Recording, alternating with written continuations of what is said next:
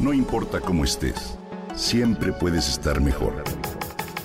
Mejor, mejor. Con Reavivadas.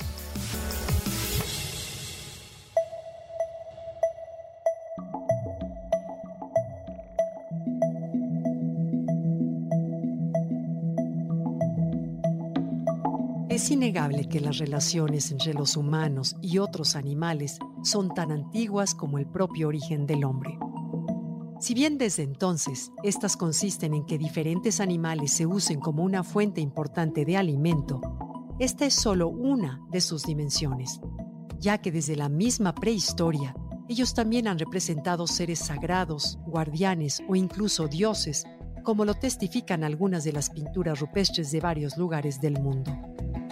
Hoy en día esas relaciones se han modificado pero no han dejado de ser tan cercanas como entonces, como lo muestran algunas estadísticas.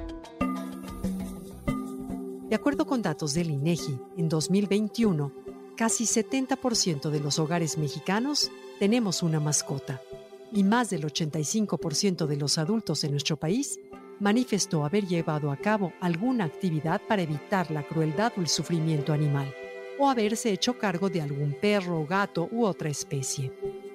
De esta manera se puede observar que el interés y la empatía con ellos siguen siendo vigentes. Aunque el principio de estos nexos es antiquísimo, su estudio formal no rebasa ni siquiera los 60 años y surge con una disciplina que se llama antrozoología, cuyo nombre deriva de los vocablos griegos antropos, que significa ser humano, y zoon, animal. La antrozoología, también conocida como etnozoología o zoantropología, es la ciencia que se encarga de investigar desde múltiples enfoques los lazos que han unido a la humanidad con otras especies animales. Es, por tanto, un campo interdisciplinario que analiza el papel que los animales han jugado en el mundo físico, psicológico, emocional, social y cultural de nosotros los humanos, y cómo hemos influido nosotros en la vida del animal. A mediados de la década de los años 70 del siglo XX es cuando surge de manera oficial esta joven ciencia. Entonces se reconoce su materia de estudio como un área notable para investigarse en una amplia variedad de contextos, como los hogares, laboratorios, zoológicos y en la propia naturaleza. Gracias a sus hallazgos se han identificado rasgos curiosos de las interrelaciones humano-animal como la biofilia o la simpatía que nos causan los animales por su apariencia adorable o tierna, o el antropomorfismo, es decir, el asignar a los animales cualidades que son exclusivas de las personas.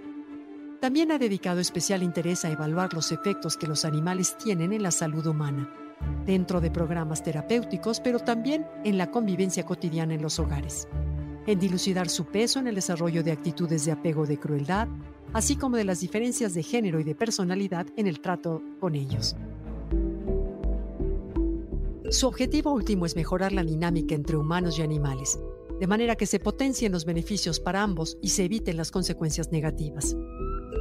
Así, no solo busca que se sancione a quienes ejercen maltrato o abandono hacia los animales, sino también prevenir estas situaciones a través de campañas educativas y de conciencia.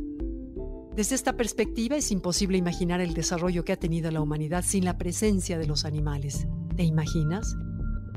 Su ausencia tal vez habría implicado nuestra propia desaparición. Por ello celebro que mediante esta disciplina se pueda reconocer y valorar que los animales han sido y serán siempre nuestro pasado, presente y futuro. Cuidémoslos.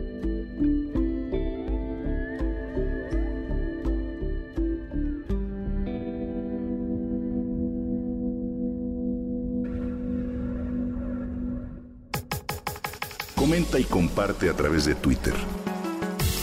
No importa cómo estés, siempre puedes estar mejor.